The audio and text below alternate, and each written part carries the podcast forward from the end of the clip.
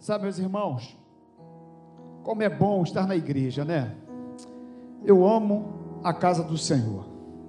Você também, né? Que bom, meus irmãos.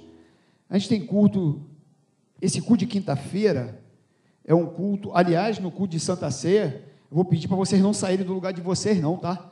Vocês vão continuar no mesmo lugar de vocês na ceia, tá bom? Porque não tem mais lugar para ninguém, tá bom? Não é isso, Renata? Por favor, né, Renata? Ô oh, Jesus, vai ser benção. Mas o culto de quinta-feira, eu amo esse culto, até porque, meus irmãos, é um culto durante a semana, né? Assim, do meio de semana, é a única reunião que nós temos. Antigamente, nós tínhamos culto terça, quarta, quinta, não era? Rapaz, eu lembro, eu tinha culto quando eu, era lá da Marata de Caxias. Não tem nem muito tempo, não, tem pouco tempo. ah, você lembra, meu irmão? Você, então você, você sabe que tem pouco tempo. Mas olha, era culto na terça, aí culto de oração na quarta, era culto na quinta, né? Consagração sábado de manhã. E, aí domingo de manhã, culto. A gente almoçava duas horas, né, Cida? A gente estava para ir para a evangelização na comunidade. Voltava, tinha dois cultos de noite, ó, emendava nos dois. Porque a gente era diácono, aí tinha que ficar nos dois cultos, meu irmão. Aí, e madrugada com carinho. É, rapaz, hoje os, sabe, o pessoal vem uma vez na igreja, aí. Oh. Hã? É culto semana toda, rapaz. Agora o ponto. Semana de avivamento. A gente vai fazer a semana de avivamento aqui. Vamos fazer a semana toda. Fazer vigília. Aí, o, agora, o pessoal vem uma vez no, na, na, igreja domingo de manhã, não quer vir mais, não. Poxa, o culto. Aí eles vão. Eles vão. Não é nem pecado ir, não, porque eu eu vou dizer para você que de vez em quando, umas três vezes no ano, eu vou. Uma quarta-feira, não tem nada para mim, tem um joguinho, eu vou. Pego meus três filhos e vou. Ué, diversão não é pecado. Só que a minha prioridade é Jesus. Pode ter jogo final do campeonato, é dia do culto, eu tenho que estar na igreja. Minha prioridade é Cristo. Amém? Lazer não tem problema. A questão é qual é a sua prioridade. Isso aqui. Agora, verdade, Regina, é que hoje as pessoas estão, sabe, vêm num cultinho e fica satisfeito com isso. Ah, meus irmãos, é, eu não sei não, se começar quinta-feira não, não dá espaço, a gente vai fazer culto de terça-feira também. Aí, terça, quinta, amém? Culto dia de terça, quinta, domingo de manhã, domingo à noite. Quem sabe, aí vai ter dois cultos domingo de manhã, quem sabe dois domingo à noite. É, a gente comprou uma igreja grandona para um espaço maior, né? Abra sua Bíblia, senão não vai dar tempo também ficar conversando aí, ó. Gênesis capítulo 21. É o primeiro livro da Bíblia, tá? Gênesis. Gênesis capítulo 21, do versículo 8 ao versículo 21.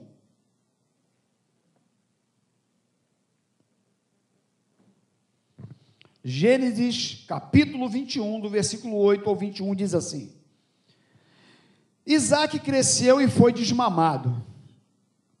Nesse dia em que o menino foi desmamado, deu Abraão um grande banquete. Vendo Sara que o filho de Agar, a egípcia, o qual ela dera a luz a Abraão, caçoava de Isaac, disse a Abraão: Rejeita essa escrava e seu filho, porque o filho dessa escrava não será herdeiro com Isaac meu filho. Pareceu isso muito penoso aos olhos de Abraão por causa de seu filho. Disse, porém, Deus a Abraão: Não te pareça isso mal por causa do moço e por causa da tua serva. Atende a Sara em tudo o que ela te disser, porque por Isaac será chamada a tua descendência. Mas também do filho da serva farei uma grande nação, por ser ele teu descendente.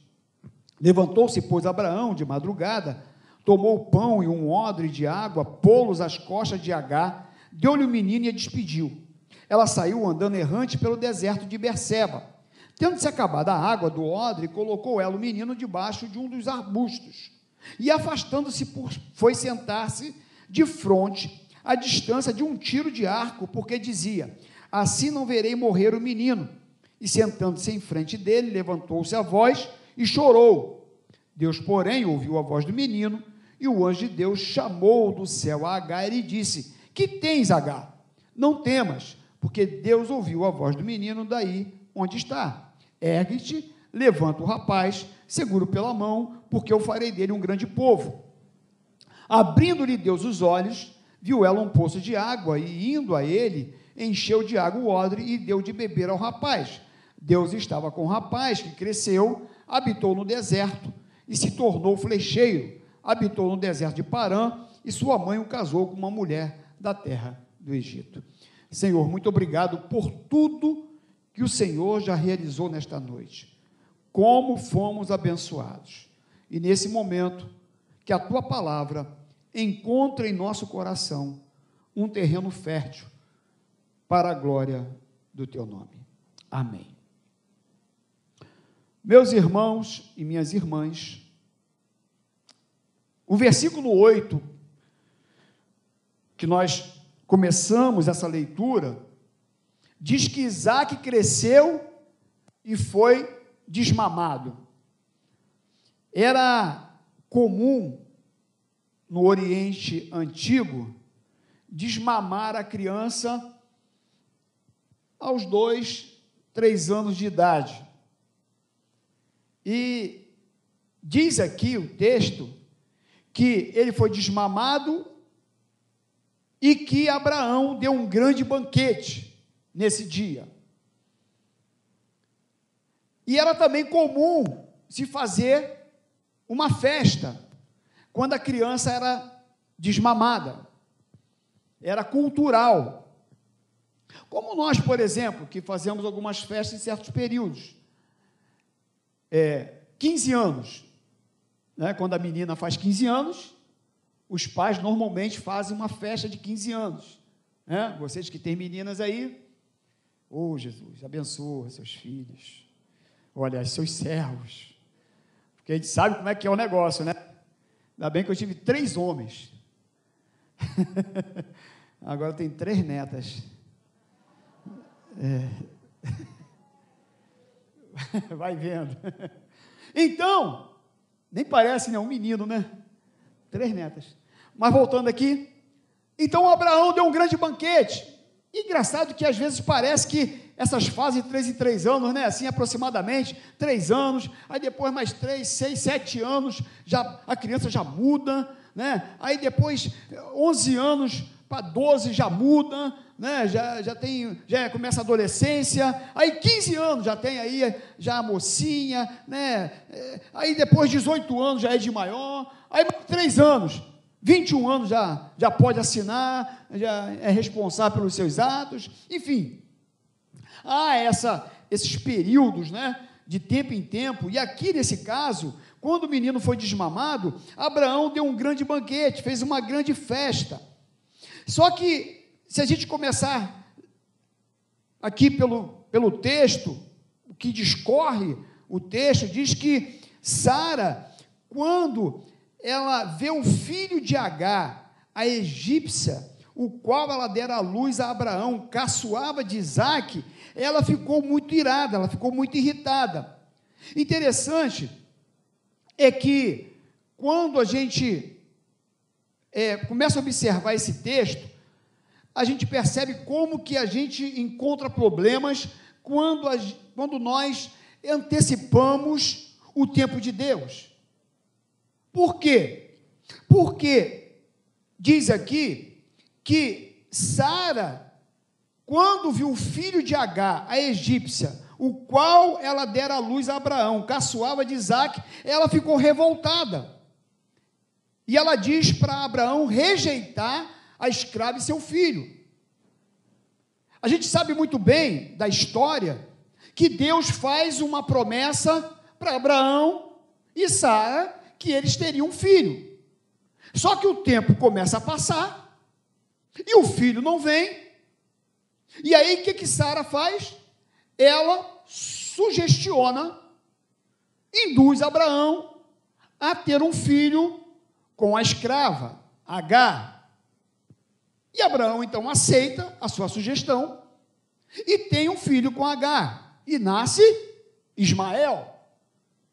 Só que Deus, por sua misericórdia, e por conta de ter um propósito no nascimento de Isaac, ele cumpre a sua promessa lá na frente. Ismael nasce, mas depois há o cumprimento da promessa em Isaac. Se você for lá em Gênesis capítulo 15, voltar só um pouquinho, olha Gênesis capítulo 15. Volta aí algumas folhinhas. De 1 a 4. Depois destes acontecimentos, veio a palavra do Senhor a Abraão, numa visão, e disse: Não temas, Abraão, sou o teu escudo, teu galardão será sobremodo grande. Respondeu Abraão: Senhor Deus, que me haverás de dar se continuo sem filhos? E o herdeiro da minha casa é o Damasceno Eliezer. Disse mais a Abraão: A mim não me concedeste descendência, e um servo nascido da minha casa será o meu herdeiro. A isto respondeu logo o Senhor, dizendo: Não será esse o teu herdeiro, mas aquele que será gerado de ti será o teu herdeiro. Aí você vai para o capítulo 16, 1 e 2. Ora, Sarai, mulher de Abraão, não lhe dava filhos. Tendo, porém, uma serva egípcia, por nome de Agar, disse Sarai a Abraão: Eis que o Senhor me tem impedido de dar à luz filhos. Toma, pois, a minha serva, e assim me edificarei com filhos, por meio dela. E Abraão anuiu ao conselho de Sarai, foi o que nós falamos aqui. E se você for lá para Provérbios 20, 21, diz assim: a herança antecipada, no fim, não será abençoada. A herança antecipada, no fim, não será abençoada. O que isso quer dizer? Que as promessas de Deus têm que ter o curso normal de Deus. É Ele que sabe o melhor momento, a hora certa. O grande problema é que as pessoas muitas vezes não esperam a porta abrir, ela quer arrombar a porta. E por conta disso, encontramos problemas. Foi o que aconteceu aqui. Porque diz o texto que quando Sara vê agora Ismael caçoando de Isaac, na versão hoje atualizada, botando pilha. Ou fazendo o quê? Bullying. Né? Estava fazendo bullying com Isaac. E aí, quando Sara vê Ismael caçoando de Isaac, diz aqui que ela ficou revoltada. Porque nós sabemos, né, meus irmãos, que quando uma mãe vê alguém mexendo com seu filhinho, ela vira uma fera. Quando vê alguém mexendo com a sua cria, uma mãe vira uma fera, é ou não é? É desse jeito. E quando então Sara vê Ismael caçoando de Isaac, fazendo bullying com ele, diz aqui então que ela diz assim para Abraão, no versículo 10: rejeita essa escrava e seu filho porque o filho dessa escrava não será herdeiro com Isaac, meu filho. Manda essa mulher embora com, meu, com, com, com Ismael, com o filho dela. Ela não vai ficar aqui conosco, até porque quem vai ser herdeiro é Isaac, não é Ismael. E no versículo 11, diz assim: Pareceu isso muito penoso aos olhos de Abraão por causa de seu filho. Então a gente percebe que Abraão aqui se perturba com essa situação. Abraão se sentiu desconfortável, imagina mandar agora embora seu filho Ismael, porque era filho de Abraão, e mandar embora agora Agar. O que a gente percebe no versículo 12 é que Deus, ele mostra a sua soberania, porque diz assim: Disse, porém, Deus a Abraão: Não te pareça isso mal por causa do moço e por causa da tua serva. Atende a Sara em tudo que ela te disser, porque por Isaque será chamado a tua descendência. Então Deus impôs sua soberana vontade nessa questão. E Deus então diz para Abraão: Abraão, faça o que Sara está mandando. Faça o que ela está dizendo. Porque a herança ela vai vir por meio de Isaac. E se a gente for lá em Romanos, eu vou adiantar aqui por causa do tempo, mas Romanos capítulo 9, de 6 a 8, fala sobre isso, que a herança seria por Isaac. Hebreus 11, 17 a 18, né? E a gente sabe também, meus irmãos, que há implicações espirituais mais amplas dessa declaração que podemos entender. Não é verdade? Porque nós sabemos que Isaac e Ismael há um desdobramento de, na, do nascimento de Ismael muito maior do que a gente imagina. A gente vê a briga até hoje de Israel né, com os árabes, e tudo isso a descendência de Ismael. Então, há um, um desdobramento aí que a gente não consegue compreender, entender, e se a gente for ver melhor a história, a gente percebe, sabe, como que Deus também conduziu Ismael no seu caminho. Se você for em Gênesis capítulo 17, 20 e 21, olha aí. Gênesis 17, 20 e 21. Quanto a Ismael, eu te ouvi, abenço, abençoá-lo-ei, falo-ei fecundo e o multiplicarei extraordinariamente e gerará doze príncipes e dele farei uma grande nação. Olha aí. Isso é Deus falando. Agora, voltando para o nosso texto aqui,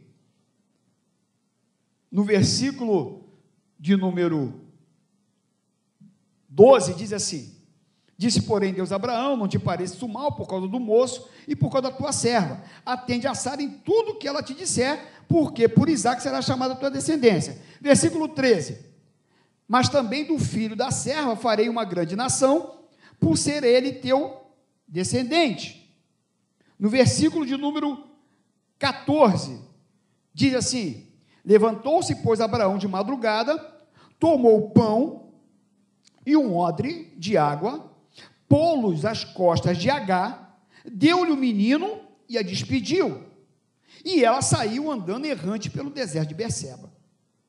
Eu fico pensando como que Abraão, sendo tão rico, porque Abraão era um homem rico, dono de muitas posses, mas diz aqui o texto, meus irmãos, que Abraão se levanta de madrugada, pega pão, pega um odre de água, coloca nas costas de H, deu o menino para ela e mandou ela embora. Como pode, né? Um homem tão rico dá pão e água para a escrava H e mandá-la embora. Ah, quando chegar no céu, vou perguntar a Abraão. Ah, vou, vou chamar Abraão. Regina falou: oh, Abraão, vem cá, meu amigo. Até hoje eu não entendi aquele negócio que tu fez com a gaba. Tu não podia dar um negocinho, um carneirinho lá, um, entendeu? Dar um queijinho, né? Dar um. É lá, podia dar mais uma coisinha para ela. Não, o cara deu um pão, botou água nas costas e mandou ela embora com a criança, com o filho. E aí diz aqui que ela saiu errante pelo deserto. O que quer dizer isso, errante pelo deserto? É sem direção, sem destino. Imagina a situação de Agar com aquela criança, com aquele, com aquele menino. Ela sai para o deserto errante, sem saber para onde ir. Você já se viu assim alguma vez? Hein? Como que num deserto errante, sem saber para onde ir, sem saber que direção ir. Foi o que aconteceu com Sara, com Sara, com H. Ela sai errante pelo deserto de Berseba. Vocês terem uma ideia, diz aqui no versículo 15 que ela chegou um momento que a água dela acabou do odre. E ela então colocou o menino debaixo de um arbusto e ela então afastou-se e foi sentar-se de frente à distância de um tiro de arco, porque dizia: Assim não verei morrer o menino. Ela pegou o menino, a água acabou, ela pegou Ismael, colocou debaixo de um arbusto, sentou-se a uma distância em que ela nem conseguia ver o menino para ela não ver a criança morrer, o menino morrer. E eu falei, eu acho que domingo passado, em uma mensagem também sobre que a água acabou no deserto, de três reis que saíram para uma batalha e não oraram a Deus, não pediram direção a Deus, arrumaram as suas estratégias e partiram para a luta e a água acabou no deserto. E nós falamos que água, deserto sem água, é lugar de morte. Foi o que aconteceu aqui com H. No deserto, sem água, com o menino, morte. E ela então, diz aqui o texto que ela chorou, levantou a voz e chorou, no versículo 16. Ela sentou-se numa distância de um tiro de arco, e ela disse: Olha, eu não vou ver o menino morrer.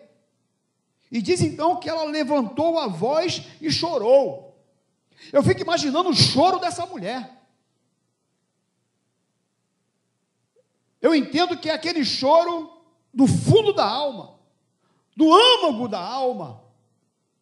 Tu já chorou desse jeito? É, tem choro, tem choro que vem lá de dentro, meu irmão. Tem choro que dói tudo. Tem momento que não tem nem como sair palavra, é só lágrima, é aquele choro que dói nas entranhas, que só Deus sabe o que você está sentindo. Tem momento que é desse jeito. Ninguém mais consegue sentir a dor que você está sentindo. Ninguém pode, a pessoa te amar o máximo que for, ela não tem a capacidade de sentir e sofrer o que você está sofrendo. É esse choro. Uma mãe sair pelo deserto com seu filho, sem água, no deserto, e, e agora tem que colocar o seu filho numa distância para não ver ele morrer.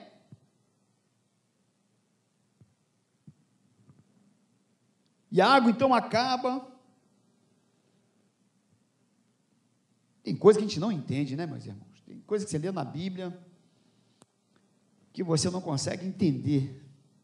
Aliás, não só na Bíblia. Tem coisas que acontecem conosco que a gente não consegue entender, né? Tem coisa que você olha assim e fala assim, não é possível.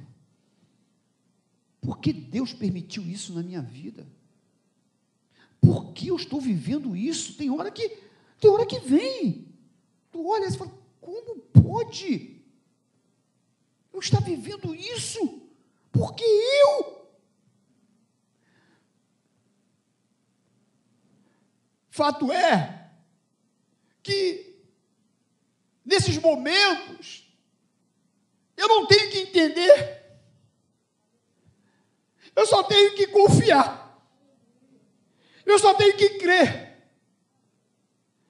Eu só tenho que, sabe, falar: Deus, eu não estou entendendo nada. Né, Wanderson? O Wander. É Wander, né? Né, Wander? Estou entendendo nada.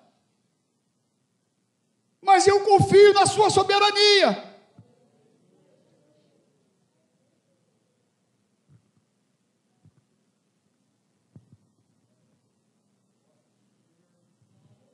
Agora eu quero dizer uma coisa para você: as suas lágrimas estão sendo recolhidas. Há um odre de Deus recolhendo as suas lágrimas.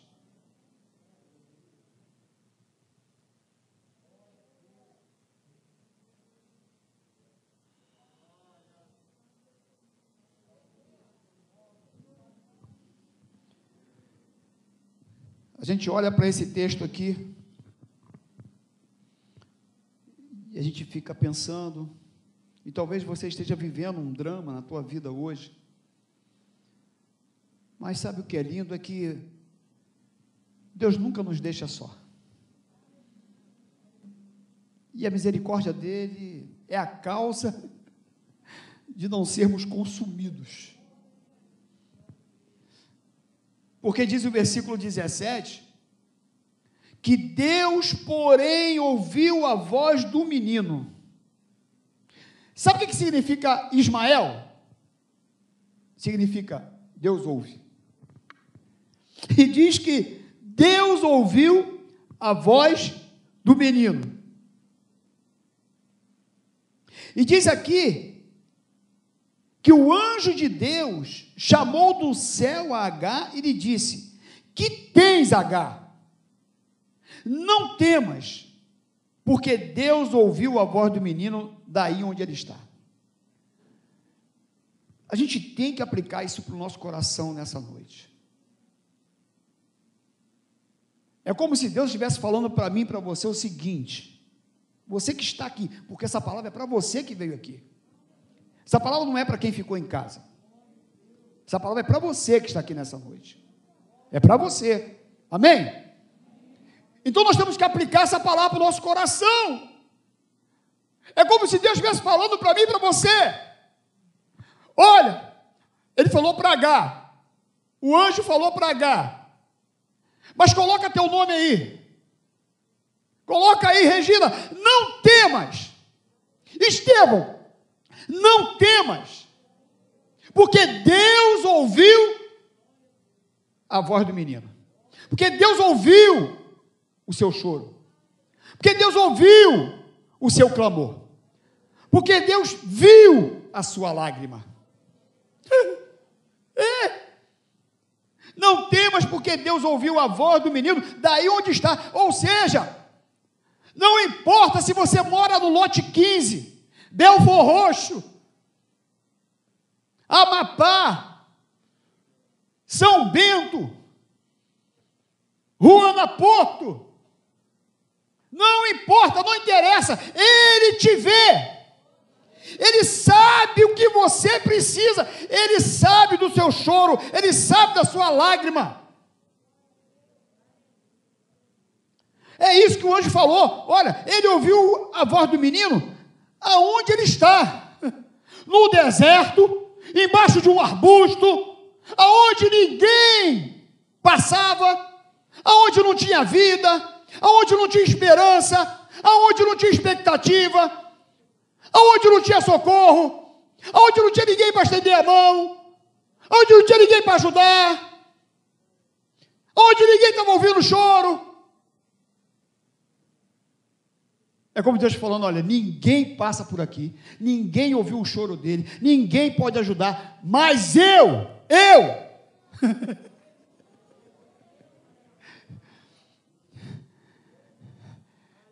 Eu ouvi. Eu ouvi. Aonde o menino está, eu ouvi. então ergue-te. Levanta o rapaz, seguro pela mão, porque eu farei dele um grande povo. Você está vendo tudo isso, esse quadro diante de você? H, se levanta. Você está aí, chorando, se levanta, se coloca de pé. Vai lá onde está o menino. Pega a sua dor. Pega a sua lágrima. Pega a sua aflição. Coloca ele de pé. Porque eu vou fazer dele uma grande nação. Eu vou mudar esse quadro. Eu vou transformar o mal em bênção.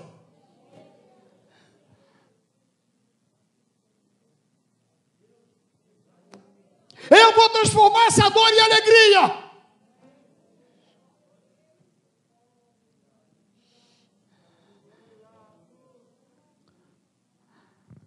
Abrindo-lhe Deus os olhos, viu ela um poço de água.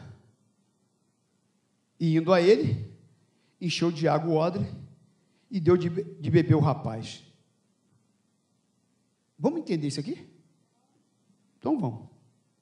Como é que é? Abrindo-lhe Deus os olhos, viu ela o poço de água. Ué, Deus não abriu o poço de água, não? Para ela ver? Não. Deus abriu, foi os olhos dela, ela viu o poço.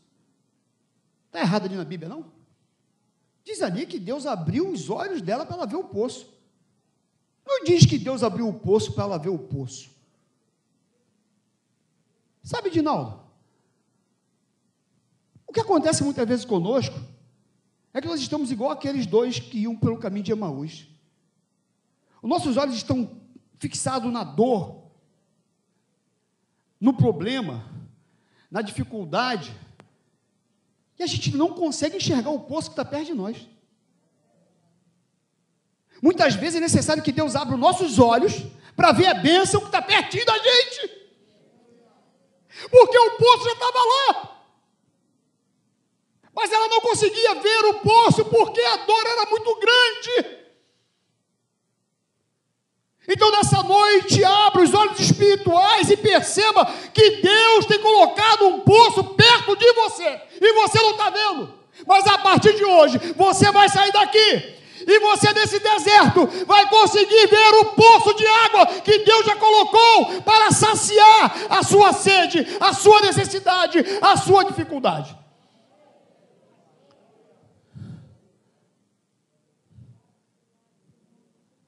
O que falta é a gente ver com os olhos espirituais.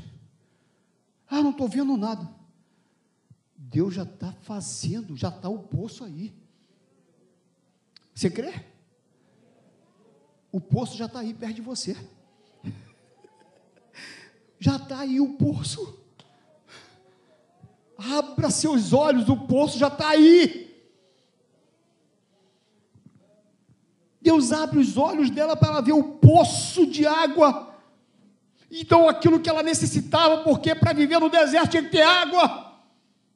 E ela vai lá, então, agora enche o seu odre de água e ela dá de beber para o rapaz, aquele que iria morrer agora, vive. E aí, diz aqui o texto, que, olha o versículo 20: Deus estava com o rapaz que cresceu e habitou no deserto e se tornou flecheiro. Habitou no deserto de Parã e sua mãe o casou com uma mulher da terra do Egito. Deu para entender aqui o final desse texto aqui? Olha que coisa fantástica. Diz aqui que Deus estava com o rapaz. Ele cresceu, ele habitou aonde? No deserto. E diz que no deserto ele se tornou flecheiro. E no deserto ele casou. Aonde era lugar de morte, se transformou em lugar de vida. Aonde havia o mal, se transformou em lugar de bênção. Sabe por quê? Porque Deus estava com o rapaz. E se Deus está comigo, aonde eu estiver, vai ser lugar de bênção. Não importa se é deserto. Ah, pastor, eu estou lá naquele trabalho, aquele trabalho lá é dificuldade. Meu amigo e minha amiga, você crê que Deus pode transformar aquele lugar lá em lugar abençoado? A minha empresa está assado. Você crê que a sua empresa pode se tornar esse deserto em lugar de bênção. Ah, na minha casa, meu marido, a minha esposa, meus filhos. Você crê que esse deserto que hoje é a tua casa pode se transformar em lugar abençoado porque Deus está com você? Deus estava com o rapaz que habitou no deserto, se tornou, ó, profissão, flecheiro e casou-se. Até casamento o cara arrumou no deserto. Até casamento, Rômulo. É isso que Deus faz, meu irmão e minha irmã. O que você nem imagina. Porque Deus está com você. Ah, esse deserto aí vai ser transformado para a glória e louvor do nome dEle.